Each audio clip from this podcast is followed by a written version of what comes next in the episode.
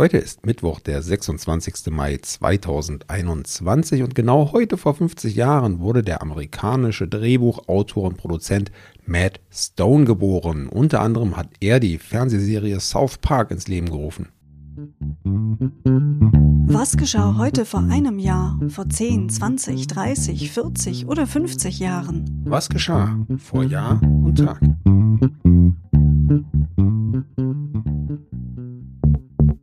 Vor einem Jahr. Das private Raumfahrtunternehmen Virgin Orbit musste heute vor einem Jahr einen Rückschlag einstecken. Der erste Testflug einer neuen Trägerrakete schlug fehl. Die Ursache blieb unklar. Die über 21 Meter lange Rakete namens Launcher One sollte in rund 10.000 Metern Höhe von einer modifizierten Boeing 747 horizontal in Richtung Weltraum abgeschossen werden. Zwar konnte die Rakete zunächst reibungslos ausgeklinkt werden, zündete in der ersten Stufe aber nicht richtig, weshalb die Mission abgebrochen wurde. Virgin Orbit ist ein amerikanisches Raumfahrtunternehmen und Teil der Virgin Group. Das Unternehmen wurde 2017 gegründet, um die Entwicklung der flugzeuggestützten Trägerrakete Launcher One von den Weltraumtourismusaktivitäten des Konzerns zu trennen. Mit dem Launcher One werden Starts für Kleinsatelliten angeboten. Am 17. Januar 2021 gelang dann erstmals ein erfolgreicher Start. Stichwort Weltraumtourismus. Diese Sparte deckt das Unternehmen Virgin Galactic ab. Dieses will Flüge ins Weltall für Kunden durchführen. Dabei befindet sich Virgin Galactic in einem harten Wettbewerb mit Blue Origin von Amazon-Gründer Jeff Bezos oder SpaceX von Tesla-Chef Elon Musk. Vor zehn Jahren am 26. Mai 2011 begann der 37. G8-Gipfel in Deauville in Frankreich. Bei diesem Gipfeltreffen kommen die Regierungschefs der Gruppe der Acht zusammen. Das meint die USA und Kanada, Deutschland, Frankreich, Großbritannien, Italien, Russland und Japan. Den Vorsitz hatte der französische Präsident Nicolas Sarkozy inne.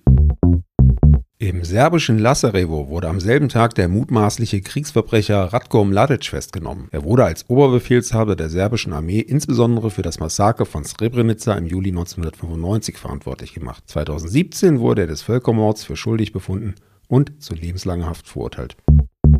Vor 20 Jahren Sieben Monate nach Beginn der Sanierungsarbeiten am Brandenburger Tor berichtete der Spiegel am 26. Mai 2001 über Probleme unter der Bauplane. Kritiker aus der Restauratorenbranche befürchteten, dass das so wichtige Bauwerk im Herzen der Hauptstadt nach den Sanierungsarbeiten in einem kritischeren Zustand sein könnte als vorher. Mit dem Versprechen, das Wahrzeichen der Stadt gratis zu renovieren, war es einer privaten Stiftung gelungen, dem Berliner Senat die eigentlich nicht notwendige Maßnahme abzuhandeln. Die Stiftung Denkmalschutz Berlin kassierte im Gegenzug Millionensummen für Werbung auf der Bauplane des Tors. Doch die Sanierungsmaßnahmen unter der Plane ließen qualitativ zu wünschen übrig. Der Sandstein des Tors lag nach Säuberungsversuchen mit Laser und Trockenstrahl ungeschützt frei. Experten gaben zu bedenken, dass das Tor nach dem Schliff wegen der Porenstruktur des Natursteins außerordentlich schnell wieder schmutzig werden könnte. Der Stein sollte deshalb durch eine Schutzlasur überdeckt werden, die regelmäßig erneuert werden muss. Eine teure Dauerpflege. Vor 30 Jahren am 26. Mai 1991 schaltete sich bei einer Boeing 767 der Lauda Air bei Bangkok durch einen Systemfehler im Steigflug die Schubumkehr ein. Der Absturz der Maschine führte zum Tod aller 223 Menschen an Bord. Am selben Tag wurde bei den Präsidentschaftswahlen in Georgien Sviat Gamsahurdia das erste demokratisch gewählte Staatsoberhaupt des Landes. Vor 40 Jahren der italienische Ministerpräsident Arnaldo Forlani erklärte genau heute vor 40 Jahren den Rücktritt seiner Regierung. Forlani zog damit die Konsequenzen aus einer Affäre um die illegale Freimaurerloge P2. Er selbst sowie weitere Minister seines Kabinetts waren in die Affäre direkt involviert. Ermittler hatten im März des Jahres eine Liste von über 900 Mitgliedern gefunden, die zum großen Teil aus der Finanzwirtschaft, der Politik und dem Militär kamen. Darunter befanden sich auch die drei amtierenden Leiter der italienischen Geheimdienste, Premierminister Forlani selbst sowie sein Kabinettschef, der spätere Premierminister Silvio Berlusconi, sowie der Sohn des letzten Königs von Italien. Die Entdeckung sorgte für einen der größten Skandale in der italienischen Nachkriegsgeschichte. Bei der genaueren Untersuchung der Aktivitäten der P2 wurde bekannt, dass das konspirative Netzwerk Pläne für einen Staatsstreich entwickelt hatte und mit Terroranschlägen in den 1970er Jahren in Zusammenhang stand. Das wurde später dann auch bestätigt. Die Loge P2 wurde 1982 aufgelöst und verboten. Vor 50 Jahren Sebastian hat es euch am Anfang ja schon verraten. Heute feiert Matt Stone, der amerikanische Schauspieler, Drehbuchautor, Produzent und Regisseur, seinen 50. Geburtstag. Herzlichen Glückwunsch. Zu seinen größten Erfolgen zählt, wie gesagt, die Fernsehserie South Park, die er zusammen mit seinem Freund Trey Parker entwickelt und produziert. Die Animationsserie läuft seit 1997 und richtet sich an ein erwachsenes Publikum.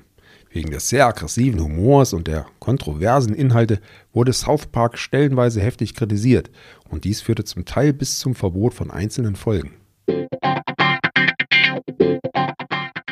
Ja, South Park, das fällt natürlich tatsächlich in die Zeit, in der ich selbst auch regelmäßig mal bei MTV reingeseppt habe. Aber ich muss gestehen, ich habe die Serie nie gesehen, obgleich ich natürlich wahrgenommen habe, dass sie läuft und dass sie einen gewissen Kultstatus hat. Wie sieht das bei dir aus? Ja, ich habe tatsächlich die ein oder andere Folge gesehen, fand das damals auch sehr frech und lustig. Ich erinnere mich vor allem aber auch an den kleinen Skandal, den es um die Folge gab, in der es um Scientology ging. Da hat nämlich Tom Cruise persönlich geklagt, weil er auch mitgespielt hat und er ist ja bekanntermaßen ganz vorne mit dabei bei der Sekte und entsprechend, das hat damals eine sehr große Öffentlichkeit gekriegt, daran erinnere ich mich noch. So viel zu den kleineren und größeren Skandalen der Geschichte. Wir freuen uns, wenn ihr morgen wieder einschaltet. Tschüss sagen. Anna und Sebastian. Der Podcast vor Jahr und Tag erscheint täglich neu.